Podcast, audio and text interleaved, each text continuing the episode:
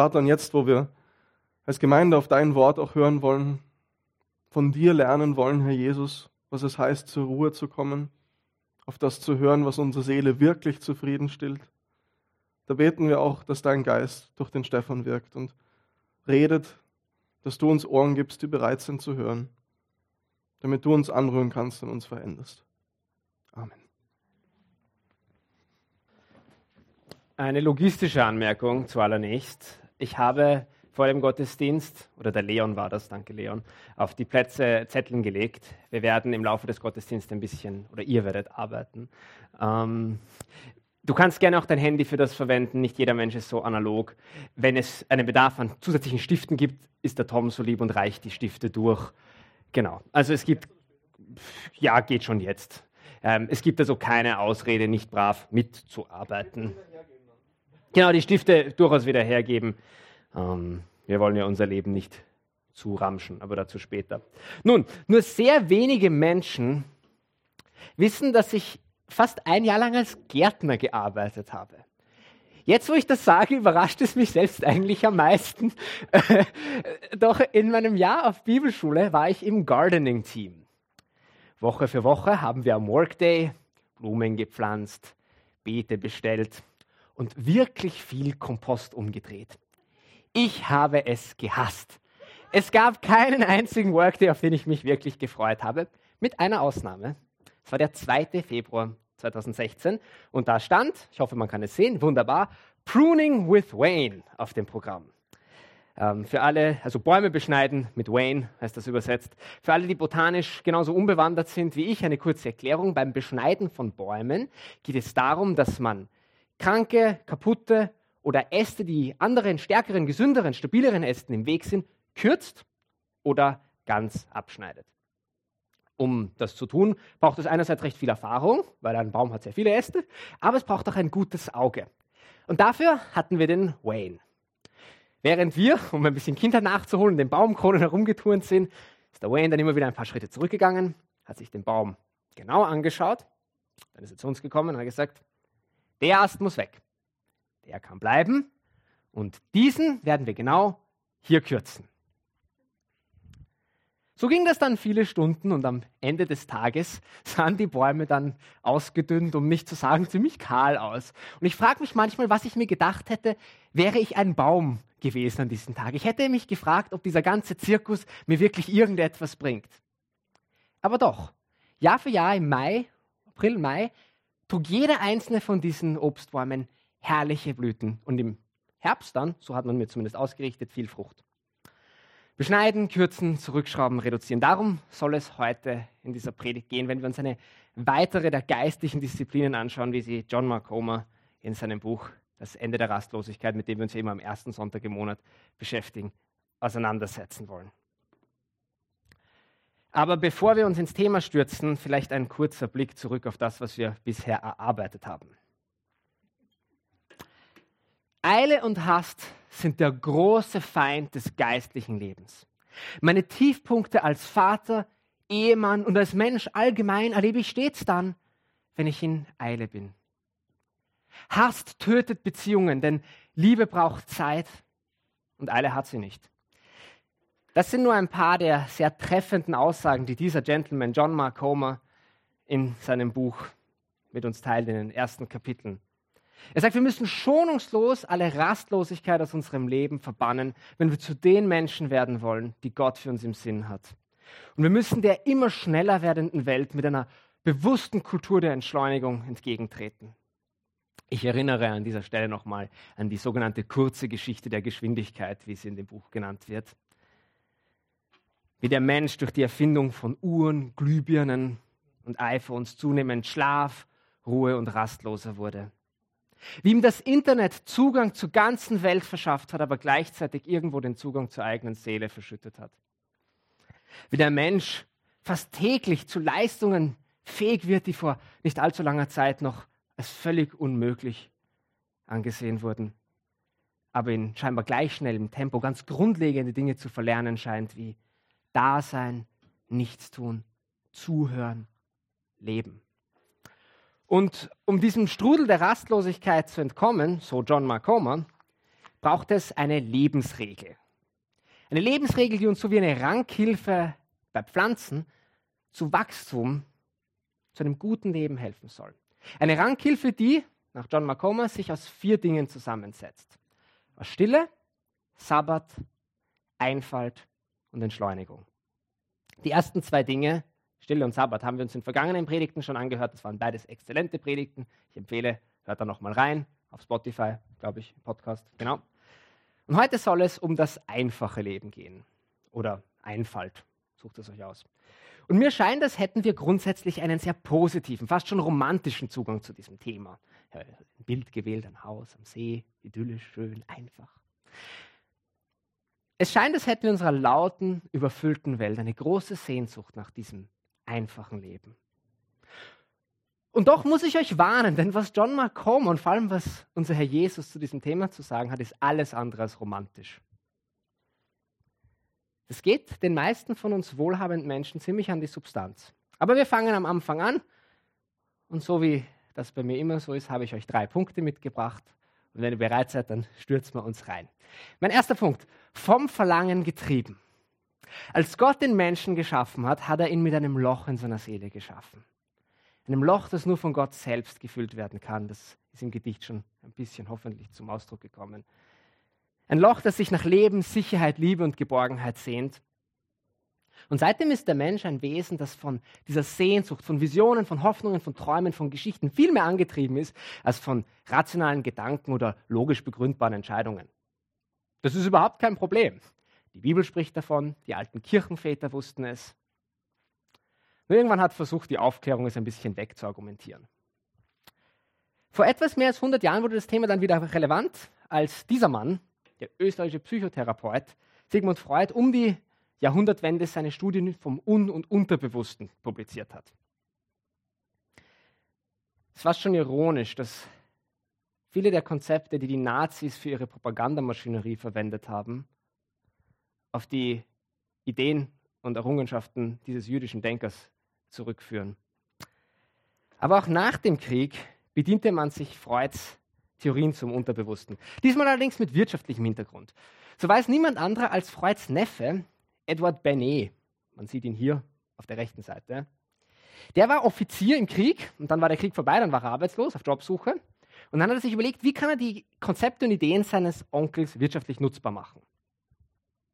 So wurde er in nicht allzu langer Zeit der Begründer des modernen amerikanischen Marketings und auf ihn geht tatsächlich der Begriff PR, also Public Relations, zurück.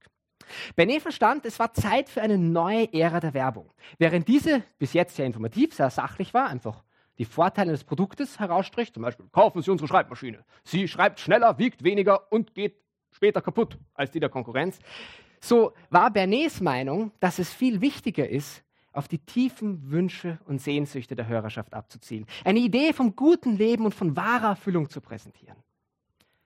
Und wenn wir genau schauen, hat sich das eigentlich dann nicht mehr geändert. Meiner Meinung nach sind das allerbeste Beispiel Autowerbungen. Nur in den allerseltensten Fällen enthalten sie irgendwelche Informationen über das Auto. Ist euch das mal aufgefallen? Informationen erhalten sie nur dann, wenn diese uns ein Gefühl von Luxus oder Sicherheit geben. Meistens sieht man nur, ich habe hier zwei Beispiele, schöne Landschaften, schöne Menschen und ach ja, irgendwo auch ein schönes Auto. Kommuniziert wird ein Lifestyle von Freiheit, von Gemeinschaft und eben von all den Dingen, die man nur hat und fühlen kann, wenn man dieses Auto fährt und besitzt. Äh, für alle für euch, von euch, die sich jetzt kein Auto leisten können, macht nichts. Dieses Prinzip findet sich in jeder Werbung, sei das jetzt für Möbeln, für Matratzen oder für Milchschnitten. Und so groß die Freude über deinen neuen Mazda oder deinen Multifunktionsschraubenzieher am Anfang auch sein mag, wir dürfen nicht vergessen, das Grundprinzip der Werbung ist, dass wir nie ganz zufrieden sind. Und sie spielt tief in unser immer mehr wollen und nie genug haben. Kaum hast du das iPhone 13 gekauft, bringt Apple das iPhone 14 Pro heraus. Ja, und dann ist deine 12-Megapixel-Handykamera ziemlich lahm neben der neuen 48-Megapixel-Kamera. Keine Sorge, mit ein bisschen viel Kleingeld kann man das Problem ja lösen. Und ohne es zu merken, wenn auch gar nicht so still und leise, finden wir uns heute in einer Gesellschaft, die von Konsum und Exzess geprägt ist, wie kaum eine in der Geschichte. Obwohl wir alles haben, scheinen wir noch viel mehr zu wollen. Obwohl wir uns jeden Wunsch erfüllen können, scheinen wir dann doch immer noch einen weiteren zu haben. Dass der Durchschnittsmensch am Tag ca. 3000 Werbungen sieht, ist da wohl auch nicht hilfreich. In seinem Buch The Progress Paradox schreibt Greg Easterbrook, dass heutzutage zehnmal so viele Menschen an Depression oder unbegründeter Niedergeschlagenheit leiden, wie das noch vor circa 50 Jahren der Fall war. Und das, obwohl es unserer Gesellschaft in beinahe jedem Punkt besser geht als damals. Es scheint, so sagt er, als hätten Amerikaner und Europäer heutzutage von allem mehr, nur nicht von der Freude. Aber wieso machen wir überhaupt mit? Wie kann es sein, dass, dass nach so vielen Jahren desselben Marketings die Welt scheinbar noch mehr vom Konsum und von diesem Hunger nach noch mehr angetrieben ist? Ich glaube, das liegt daran, dass es hier um viel mehr geht als um dein iPhone, deinen SUV oder den idealen Kinderwagen für deinen Zwei- bis Dreijährigen. Es geht um die tiefen Wünsche und Sehnsüchte. Es geht um Identität. Es geht darum, dass wir Menschen jemand sein wollen, bewundert und geliebt, sicher und verstanden und dass wir aus diesem kurzen Leben so viel herausholen wollen wie nur möglich. Wie absurd wir in diesem Punkt geworden sind, beschreibt meiner Meinung nach niemand so gut wie ein Mann namens Arthur G. Gish. Er schreibt, wir kaufen Dinge, die wir nicht wollen, um Leuten zu gefallen, die wir nicht mögen. Und noch prägnanter von Tyler Durden aus dem Kultfilm Fight Club, und ich bitte an dieser Stelle meine Aussprache zu, zu entschuldigen, er sagt, wir machen Jobs, die wir hassen und kaufen dann Scheiße, die wir nicht brauchen. Ja, hat er recht. Und aus Angst, in diesem kurzen Leben zu kurz zu kommen, aus Angst nicht zu gefallen, nicht dazu zu gehören, nicht ernst genommen zu werden, sind wir bereit, noch das letzte bisschen unserer Zeit zu opfern, um noch ein letztes bisschen mehr Geld zu verdienen, um uns dann unseren letzten Wunsch erfüllen zu können. Und dabei scheinen wir zu vergessen, dass all das, was wir besitzen, letztendlich auch uns besitzt und dass viele unserer wertvollsten Momente die waren, wo wir von der Liebe Gottes, seiner schönen Natur oder Menschen, die uns kostbar sind, umgeben waren und nicht von unseren Smartwatches und Dekovasen. Und ich bin verblüfft, wie Jesus vor 2000 Jahren in diese Komplexität in dieses Thema so nüchtern und weise hineinspricht. Wie er Geld, Besitz, Gier und Sorgen in seiner berühmten Rede, die wir als Bergpredigt heute kennen, adressiert.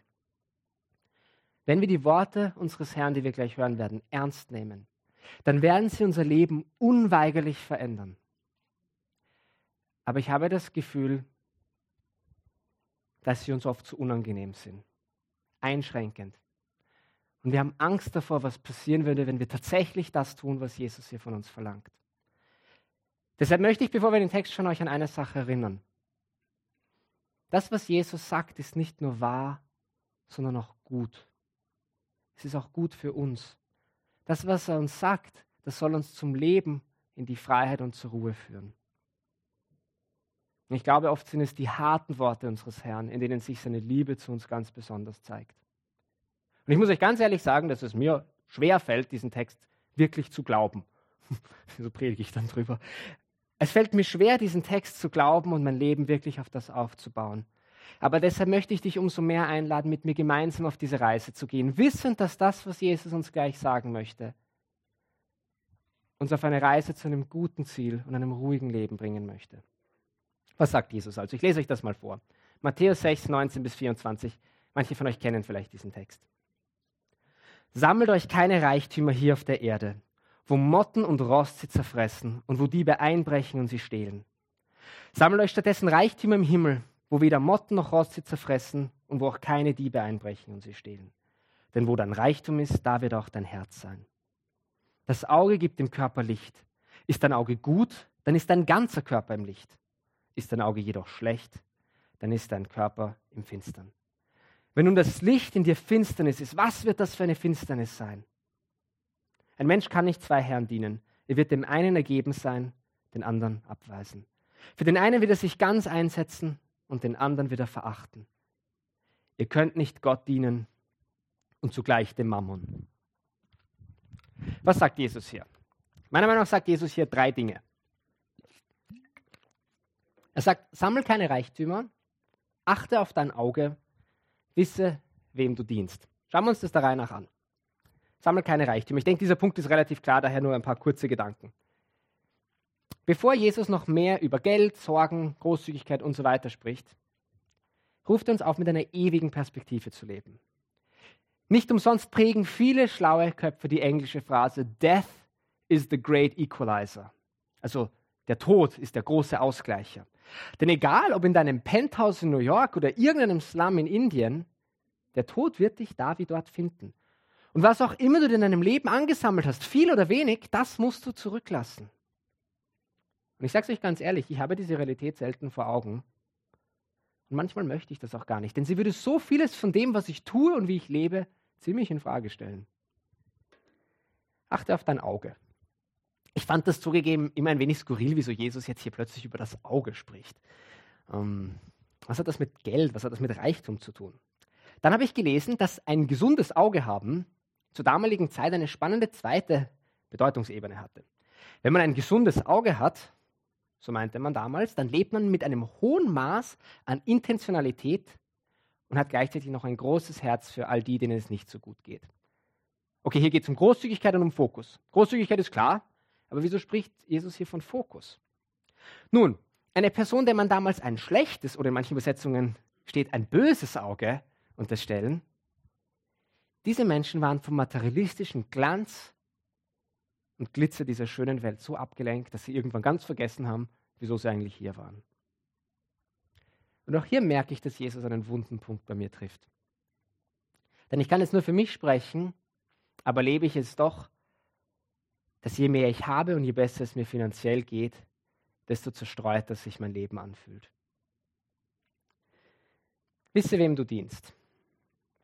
In Matthäus 6, 24, das ist der letzte Vers, da steht, ich lese das nochmal kurz vor, ein Mensch kann nicht zwei Herren dienen, er wird dem einen ergeben sein und den anderen abweisen. Für den einen wird er sich ganz einsetzen und den anderen wird er verachten. Ihr könnt nicht Gott dienen und zugleich dem Mammon.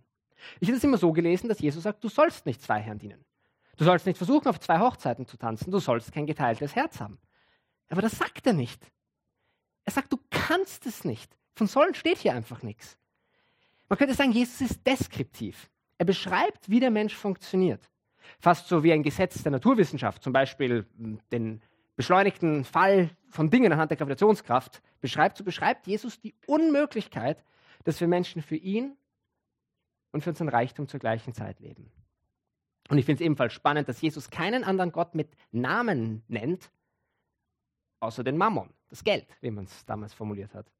Auch spricht Jesus kein sozialpolitisches Thema so regelmäßig und so viel an wie dieses. Ein Viertel seiner Predigten handeln von Geld und auch in vielen seiner Gleichnisse spricht Jesus von den Versuchungen und Verlockungen, die Reichtum, Gier und Habsucht mit sich bringen. Ganz selten spricht Jesus, naja, nüchtern oder positiv vom Geld. Es ist immer warnen und ernst. So sagt er auch, dass es einfacher ist, für ein Kamel durch ein Nadelöhr zu gehen, als für den reichen Menschen ins Reich Gottes. Und ich weiß nicht, wie es dir geht, aber ich werde an dieser Stelle dann immer defensiv und sage dann so Dinge wie, heutzutage ist das doch eine ganz andere Welt. Oder so reich, so reich bin ich auch nicht. Aber seien wir uns einmal ehrlich, haben sich der Mensch und sein Wollen nach mehr im Laufe der Jahrhunderte wirklich so geändert? Oder würden auch wir, wenn wir uns ehrlich sind, diesen Lebenslauf manchmal als ein Haschen nach Wind beschreiben, wie es ein sehr weiser Denker, ein sehr reicher weiser Denker im Alten Testament mal gesagt hat. Ah, und wie war das dann nochmal mit so reich bin ich auch nicht? Wirklich, wirklich. Nun, da gibt es eine Website, die heißt How Rich Am I? What Can I Give? Da tippt man ein, wie viel man verdient pro Jahr netto und dann spuckt einem dieses Ding aus, ah, jemand sagt noch, in welchem Land man wohnt, und dann spuckt einem das Ding aus zu den wie viel reichsten Prozent der Weltbevölkerung man gehört. Ich weiß jetzt nicht, wie viel ihr verdient, das geht mir ja nichts an. Jetzt habe ich gedacht, ich gehe mal vom Mindestlohn in Österreich aus. Den habe ich hier eingetippt und siehe da, wenn du in Österreich Mindestlohn verdienst, dann gehörst du zu den 8,5 reichsten Prozent der Welt und verdienst siebeneinhalb Mal so viel wie der Medianverdiener. Wenn wir nicht betroffen sind, wenn Jesus nicht zu uns gesprochen hat, dann weiß ich nicht, zu wem er geredet hat. Denn egal wie viel oder wenig du heute hast, du hast mit sehr hoher Wahrscheinlichkeit einiges mehr als ein Großteil der Leute, die ihm damals zugehört haben. Und doch weiß ich, dass diese Geschichte ein bisschen komplizierter ist, als man auf den ersten Blick vielleicht glauben möchte oder als ich sie bisher dargestellt habe. Jesus weiß das auch. Jesus weiß, dass hinter unserem materialistischen Streben tiefe Sehnsüchte, große Ängste und ernstzunehmende Sorgen verborgen sind. Und das sind alles Dinge, die er im nächsten Teil des Textes dann adressiert. Ich möchte euch weiter vorlesen. Wir hatten jetzt vom Verlangen getrieben, vom Vater gehalten. Matthäus 6, 25 bis 34. Deshalb sage ich euch, macht euch keine Sorgen um das, was ihr an Essen und Trinken, zum Leben und an Kleidung für euren Körper braucht. Ist das Leben nicht wichtiger als die Nahrung und ist der Körper nicht wichtiger als die Kleidung? Seht die Vögel an. Sie sehen nicht, sie ernten nicht, sie sammeln keine Vorräte. Und euer Vater im Himmel ernährt sie doch. Seid ihr nicht viel mehr wert als sie? Und wer von euch kann dadurch, dass er sich Sorgen macht, sein Leben auch nur um eine einzige Stunde verlängern? Und warum macht ihr euch Sorgen um eure Kleidung? Seht euch die Lilien auf den Feldern und lernt von ihnen. Sie wachsen, ohne sich abzumühen und ohne zu spinnen und zu weben. Und doch sage ich euch, sogar Salomo in all seiner Pracht war nicht so schön gekleidet wie eine von ihnen. Wenn Gott die Feldblumen, die heute blühen und morgen ins Feuer geworfen werden, so herrlich kleidet, wird es sich dann nicht erst recht um euch kümmern, ihr Kleingläubigen? Macht euch also keine Sorgen. Fragt nicht, was sollen wir essen, was sollen wir trinken, was sollen wir anziehen. Denn um diese Dinge geht es den Heiden, die Gott nicht kennen. Euer Vater im Himmel aber weiß, dass ihr das alles braucht. Es soll euch zuerst um Gottes Reich und Gottes Gerechtigkeit gehen. Dann wird euch das Übrige alles dazugegeben. Macht euch keine Sorgen um den nächsten Tag. Der nächste Tag wird für sich selber sorgen. Es genügt, dass jeder Tag seine eigene Last mit sich bringt. Deshalb Deshalb, weil ihr nicht, das war der Vers davor, weil ihr nicht gleichzeitig für Gott und für das Geld leben könnt. Deshalb, weil man das, worum man sich am meisten sorgt, im Endeffekt auch anbetet. Deshalb macht euch keine Sorgen. Macht euch keine Sorgen um Essen, Trinken, Kleidung, um Dinge dieser Welt. Mir fehlt die Zeit, auf all die wunderbaren Details dieses Textes einzugehen, aber wie gut ist bitte Vers 32, da haben wir den vorher schon angeteasert. Euer Vater im Himmel aber weiß, dass ihr das alles braucht. Jesus sagt nicht, macht euch keine Sorgen, weil am Ende des Tages bist du eh kosmisch völlig insignifikant. Deine Wünsche, deine Sehnsüchte, deine Nöte, sie verhallen ungehört im Äther des Alls. Das sagt er nicht. Er sagt, mach dir keine Sorgen, weil sich der um dich sorgt, der dich viel besser kennt, als du dich selber kennst, der viel mehr weiß, was du brauchst, als du das selber weißt und verstehst und der dich so viel mehr liebt, als du dich überhaupt selber lieben kannst. Deshalb musst du dir keine Sorgen machen. Zumindest nicht um die weltlichen Dinge. Deine Sorgen, deine Ambitionen, deine Energie, die sollst du auf eine andere Sache richten.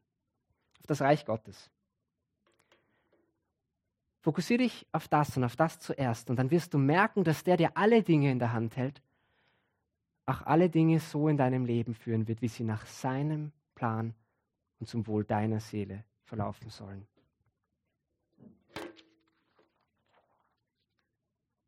Ich habe es vorher schon gesagt, aber ich glaube, dass wir viel zu schnell vergessen, dass das, was Jesus sagt, auch diese Worte nicht nur wahr, sondern auch gut sind. Es ist gut für uns Menschen, nach dem Reich Gottes zu streben. Dafür wurden wir gemacht. In alten Übersetzungen heißt es, trachtet zuerst nach Gottes Reich. Gottes Gebot will uns hier nichts wegnehmen. Es will uns nur Dinge abnehmen, die uns ohnehin nur beschweren und uns die Luft abschnüren. Jesu Antwort auf die vielfältige Zerstreuung, auf die allgegenwärtige Versuchung von Reichtum und Materialismus ist nicht eine vollständige Abkehr von allem Materialismus oder allem Besitz, von allem Schönen und Guten, was er ja selber in die Welt gesetzt hat, sondern es ist vielmehr der bewusste Fokus auf eine Sache, auf das Reich Gottes. Denn wie ich anfangs erzählt habe, geht es ja auch beim Beschneiden von Bäumen nicht darum, den Bäumen zwingend etwas wegzunehmen, sondern dem mehr Raum zu geben, wofür sie eigentlich da sind. Und damit sind wir endlich beim Thema angekommen. Ihr habt gut durchgehalten. Beim dritten Punkt. Wir hatten vom Verlangen getrieben, vom Vater gehalten und jetzt drittens vom Verzichten gestärkt. Ich habe diese Predigt das einfache Leben genannt. Jedoch beschreiben noch viele andere Worte dieses Konzept. Frugalität ist ein altes, schönes Wort dafür. Einfalt, Einfachheit oder ein modernes Wort, Minimalismus. Ja, ich möchte mit euch über Minimalismus sprechen. Aber ich meine damit kein architektonisches Konzept. Ich spreche auch nicht von Räumen ohne Möbeln, Bildern und Farben.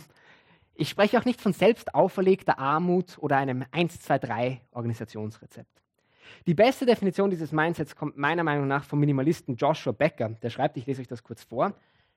Minimalismus ist das bewusste Hervorheben all jener Dinge, die uns am meisten bedeuten und das konsequente Entfernen von allem, was uns von ihnen ablenkt. Bewusstes Hervorheben, konsequentes Entfernen. Das einfache Leben zu leben bedeutet also in erster Linie sich seines Ziels, in unserem Fall Gottes Ziels, für uns bewusst zu werden und uns dann Stück für Stück von dem zu trennen, was uns von diesem Ziel abhält. Ja, und dabei gleichzeitig noch die Spannung zu ertragen, all das Gute und Schöne, was Gott uns gegeben hat, zu genießen, ohne dass wir unsere Identität, unsere Sicherheit, unsere Erfüllung darin suchen. Es gibt einen bekannten Vers im Hebräerbrief, ähm, den habe ich lange Zeit nicht verstanden, bis ich mich mit, also einen Teil davon, ähm, bis ich mich mit diesem Thema auseinandergesetzt habe. Ich lese euch das vor. Wir sind also von einer großen Schar von Zeugen umgeben, deren Leben uns zeigt, dass es durch den Glauben möglich ist, den uns auferlegten Kampf zu bestehen. Deshalb wollen auch wir, wie Läufer bei einem Wettkampf, mit aller Ausdauer dem Ziel entgegenlaufen. Jetzt kommt's. Wir wollen alles ablegen, was uns beim Laufen hindert, uns von der Sünde trennen, die uns so leicht gefangen nimmt. Und unseren Blick auf Jesus richten, den Wegbereiter, der uns ans Ziel vorangegangen ist. Hier steht, wir wollen alles ablegen, was uns beim Laufen hindert. Ich war immer davon überzeugt, dass das ganz sicher schlechte Sachen sein müssen. Dass es sich um Sünde geht. Darüber schreibt er ja dann später. Ich glaube vielmehr, und andere Autoren meinen das auch, dass dieser erste Teil meint, all die guten und an sich schönen, nicht falschen Dinge, die aber doch nicht Gottes Ziel für uns sind. Meine Lieben, nur weil etwas gut ist, heißt das nicht, dass es dran ist. Wenn wir in der Nachfolge wachsen wollen, wenn wir mehr so werden wollen wie Jesus, dann müssen wir, so meint John Mark Homer, in seinem Buch, an das ich nochmal erinnere, dann müssen wir in seinem Leben aufräumen. Und aufräumen meint jetzt nicht in dem Sinne, dass wir mit unserer Sünde oder unseren bösen Wegen brechen sollen. Das sollen wir auch. Aber hier meint er ganz konkret, dass wir drei Dinge ein wenig ausmisten sollen.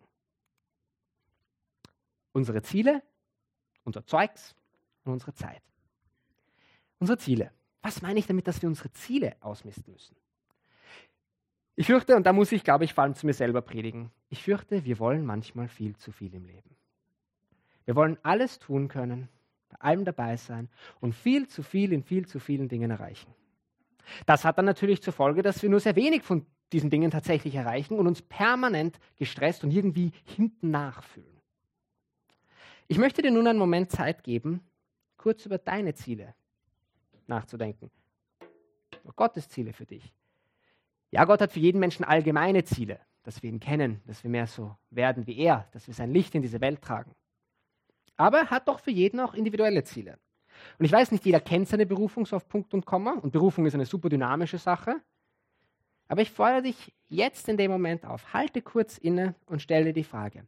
Aus heutiger Sicht, wozu hat mich Gott berufen und begabt? Was ist sein Ziel mit meinem Leben? Und wenn du deine Antwort gefunden hast, dann schreib sie bitte auf die obere Hälfte des Zettels, den ich dir ausgeteilt habe. Wenn du nicht so der analoge Typ bist, dann kannst du es gerne auch auf dein Handy in eine Notiz schreiben. Ich gebe dir jetzt ein paar Momente Zeit und wir kommen dann in wenigen Augenblicken oder ein paar mehr Augenblicken wieder auf das zurück. Viel Erfolg.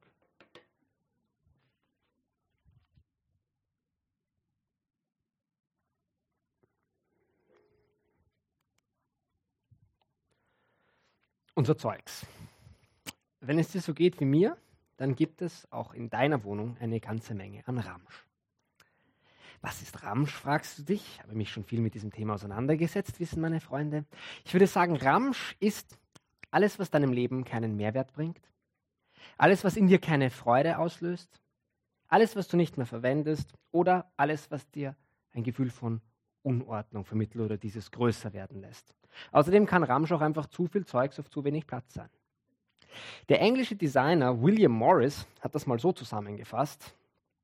Ich finde es ziemlich gut. Er sagt, habe in deinem Haus nur das, von dem du weißt, dass es nützlich oder glaubst, dass es schön ist. Ich erinnere nochmal, was du besitzt, besitzt auch dich. Ja, Ramsch nimmt nicht nur Raum, sondern auch Perspektive und vor allem Headspace. Sprich, all das, was wir besitzen, füllt nicht nur unsere Wohnungen, sondern auch die Windungen in unseren Köpfen. Wenn wir das einfache Leben, das Jesus uns vorgelebt hat und von dem er sagt, dass das gut für uns ist, wenn wir das ergreifen wollen, dann müssen wir diese Dinge loslassen. Einerseits, damit Dinge weniger Einfluss auf uns haben und andererseits, weil der schiere Akt des Hergebens eine heilige und heiligende Disziplin ist. Ich denke, den Satz geben ist seliger als nehmen, haben einige von euch schon mal gehört. So, wie kann man das umsetzen? Ich habe gleich eine Aufgabe für euch, für die nächste Woche, vielleicht nicht unbedingt für euren Sabbat, aber vielleicht auch fürs nächste Wochenende. Denk nochmal oder schau nach, was Gottes Ziel in deinem Leben ist. Und dann schnapp dir drei Boxen und arbeite dich Raum für Raum durch deine Wohnung. Und ich meine das so, dass ihr das wirklich macht. Box 1 ist Abfall. Nicht wenig von dem, was bei uns zu Hause rumliegt, ist eigentlich Müll. Es nimmt bloß Platz weg, hat überhaupt keinen Wert und man wundert sich meistens selbst, wieso das überhaupt noch da ist. Irgendwelche alten Zettel, Rechnungen von vor sieben Jahren oder acht Jahren, Magazine, kaputte Werbekugelschreiber oder Zeichnungen von der drittbesten Freundin einer zweitältesten Tochter. Schmeiß es weg und atme auf. Zweite Box, Flohmarkt.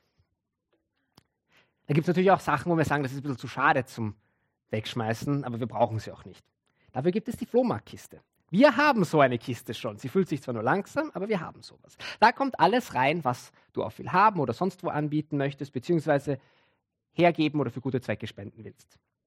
Und hier kann man sich, wenn man weiß, was soll da in diese Box rein, hier kann man sich dann die Frage stellen, brauche ich wirklich vier dunkelblaue Jacken oder 27 verschieden große Teetassen? Aber das weiß ja jeder, was das bei ihm ist. Box 3 ist die Watchlist oder Beobachtung. Und alle anderen Sachen, jetzt außer die, die du regelmäßig verwendest und von denen du weißt, dass du sie ganz sicher brauchst, alle anderen Sachen, die gib in Box 3. Dann warte einige Monate und ich wette mit dir, dass eine ganze Menge dieser Sachen kein einziges Mal deine Gedanken kreuzen werden. Die kannst du sorglos in Box 2 geben, du wirst sie nicht vermissen. Abfall, Flohmarkt, Watchlist. Macht das, das ist super. Man kann sich diese Fragen dann auch auf einer größeren Ebene noch stellen. Brauche ich wirklich so ein großes Haus? Brauche ich wirklich so ein tolles Auto? So einen großen Fernseher? So viel? Punkt, Punkt, Punkt. Diese Antwort kann ich dir nicht geben. Das musst du mit deinem Herrn selbst besprechen. Versteh mich nicht falsch, es kann ein großer Segen sein, diese Dinge zu sein, vor allem wenn wir auch an das Ziel denken. Wenn wir sagen, Gott hat es uns groß aufs Herz gelegt, Gastfreundschaft zu praktizieren, na, dann ist es vielleicht ganz cool, dass du eine große Wohnung hast. Dann musst du nicht gleich hergeben. Ich glaube, du weißt, was ich meine, aber sei ehrlich, sei ehrlich mit dir selbst und sei ehrlich mit Gott, der weiß es ja eh schon.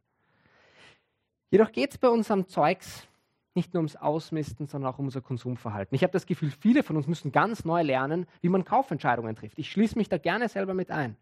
In seinem Buch gibt John Mark Coleman eine ganze Menge an wirklich coolen Tipps dafür. Ein paar wenige davon. Der beste gleich zuerst.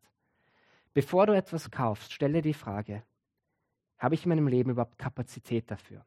Ich gebe das Beispiel von einem Motorrad, weil ein Motorrad zu kaufen, das ist eine größere Entscheidung als nur ein paar tausend Euro. Du musst dir nämlich auch die Frage stellen, habe ich eigentlich Platz, es zu lagern? Habe ich Zeit, es zu fahren? Habe ich Geld, es zu versichern? Habe ich Werkzeuge, es zu reparieren oder eine Möglichkeit, es reparieren zu lassen? Und viel wichtiger noch, bringt es mehr Ruhe oder mehr Hass in mein Leben? Zweitens, mach Schluss mit Impulskäufen und schlaf über deine Kaufentscheidungen. Drittens, diesen Punkt habe ich ganz besonders gerne, setze auf Qualität nicht auf Quantität. Wer billig kauft, kauft doppelt. Und unterstützt meistens oft auch ein, naja, ein schwieriges System, bei dem wir uns auch moralisch Fragen stellen sollten. Mehr von dem moralischen Aspekt auch im Buch, lest diese Tipps. Viertens, führe Buch über deine Finanzen, budgetiere deine Ausgaben und ganz wichtig, lass dir dazu Feedback geben wenn du die Möglichkeit hast, teile und borge. Es muss nicht jeder in der Evangeliumsgemeinde einen Kercher, einen Hochdruckreiniger besitzen. Sowas kann man sich teilen, sowas kann man ja ausborgen. Mach es dir zur Gewohnheit, Dinge zu verschenken. Und siebtens, erfreue dich ganz bewusst an Dingen, die man nicht kaufen und auch nicht besitzen kann. Die Natur, die Gemeinschaft mit anderen Menschen. Einen allerletzten Punkt habe ich für heute noch. Ihr seid mal wieder sehr tapfer unsere Zeit. Womit verbringst du deine Zeit? Vielleicht gibt es da auch etwas, was man ausmisten könnte oder sollte. Zweige, die man beschneiden sollte. Womit wir unsere Zeit verbringen, ist, womit wir unser Leben verbringen. Dieses Zitat hat mich aus dem ganzen Buch fast am meisten umgehaut. Dieses und jenes jetzt von Ronald Rollheiser, der sagt, wir Menschen sind, aus welchem Grund auch immer, schon bis hin zur geistlichen Bewusstlosigkeit zerstreut. Es ist nicht so, als hätten wir etwas gegen Gott, gegen Tiefgang, gegen Geistlichkeit in unserem Leben. Wir mögen diese Dinge, eigentlich. Doch sind wir so voreingenommen mit unserem rastlosen Treiben, dass wir all diese Dinge aus unserem Sichtfeld verloren haben. Wir sind viel mehr beschäftigt, als dass wir böse wären, viel mehr abgelenkt als abgefallen. Wie vorher schon gesagt, ich glaube, wir wollen manchmal einfach ein bisschen zu viel im Leben. Aber Jesus ruft uns zu einem einfachen Leben auf und erinnert uns, dass hinter jedem Ja eine ganze Menge an Nein stehen. Und dass wenn wir nicht anfangen, unser Leben zu lehren, unser Leben irgendwann anfangen wird, uns zu lehren. Lass uns nicht vergessen, wie bewusst, wie intentionell, wie fokussiert Jesus gelebt hat. Jesus hatte kein zweites Standbein, irgendeine Website, wo er sich noch ein bisschen Geld dazu verdient hat.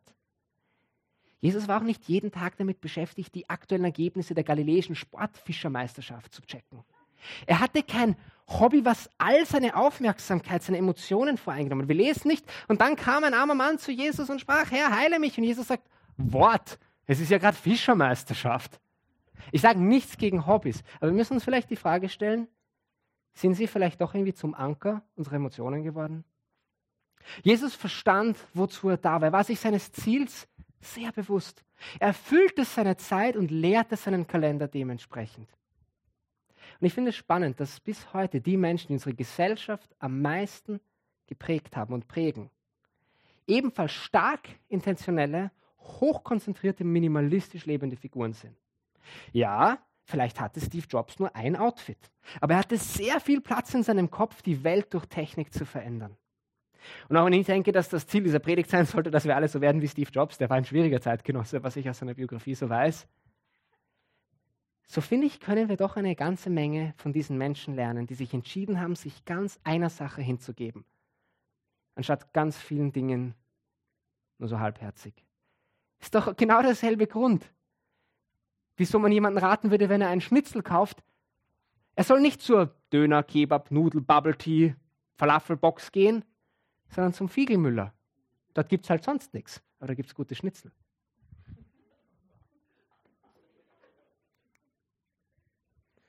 Ich möchte euch zum Abschluss noch eine zweite Aufgabe geben. Geht nochmal in euch und überlegt euch, womit ihr eure Lebenszeit füllt.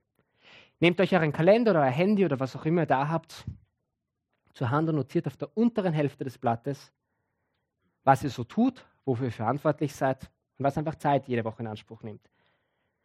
Und schreibt auch auf, wenn ihr das ungefähr abschätzen könnt, wie viele Stunden das sind.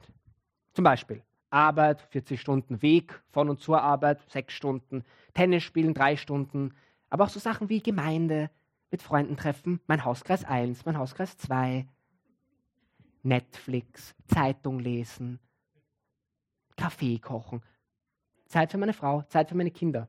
Schreibt alles auf und schreibt daneben, wie viel Zeit es braucht. Und dann schau noch mal rauf, wenn du mal das Gröbste geschrieben hast, dann schau noch mal rauf, was du bei Gottes Ziel für mein Leben geschrieben hast. Und dann stell dir die Frage, stell dir die ernste, nüchterne Frage, passt das zusammen? Oder zerreiße ich mich gerade in tausend Richtungen? Wie du deine Zeit verbringst, ist, wie du dein Leben verbringst. Wir sind viel mehr beschäftigt, als dass wir böse wären. Wir sind viel mehr abgelenkt, als dass wir abgefallen sind. Vielleicht ist es auch bei dir an der Reihe, den einen oder anderen Ast zu kürzen oder gar ganz abzusägen, damit der Baum gesund und stark wachsen kann, damit er viel Frucht bringen kann und damit wieder ein Stückchen Stille in deiner Seele einkehren darf. Ich möchte euch jetzt wieder Zeit geben für diese Übung. Nach ein paar Momenten oder Minuten wird dann die Band anfangen, noch ein bisschen instrumental spielen. Stresst euch nicht, macht diese Übung auch zu Hause fertig. Ich hatte das Vorrecht, dass jemand andere mit mir diese Übung gemacht hat und sie, lebensverändern ist jetzt vielleicht ein großes Wort, aber sie hat gesessen, sagen wir mal so. Ich möchte noch für uns beten und dann entlasse ich euch in eure zweite Aufgabe. Herr Jesus, ich möchte dir Danke sagen, dass du weißt, was wir brauchen und dass du tief reinschaust in die Sehnsüchte und Wünsche. Ich möchte Danke sagen, dass du sagst, wenn wir uns nach dir ausstrecken und nach deinem Reich, dass du uns all das geben wirst, was wir brauchen. Und ich bitte dich, dass du uns unser Vertrauen auf das groß machst. Wir wollen unsere Sorgen, unsere Ängste, unser Streben immer wieder vor deine Füße legen. Herr Jesus, ich danke dir, dass du einen guten Plan für uns hast und dass du eine ewige Perspektive für unser Leben hast. Ich bitte dich, dass du mir und meinen Geschwistern hilfst, die guten, weisen Prinzipien, die du uns in deinem Wort sagst und auch durch Leute wie den John Mark Comer, dass wir die umsetzen können. Ich bitte dich, dass wir dir vertrauen können und dass wir keine Angst vor den Veränderungen haben, die sie vielleicht bringen. Amen.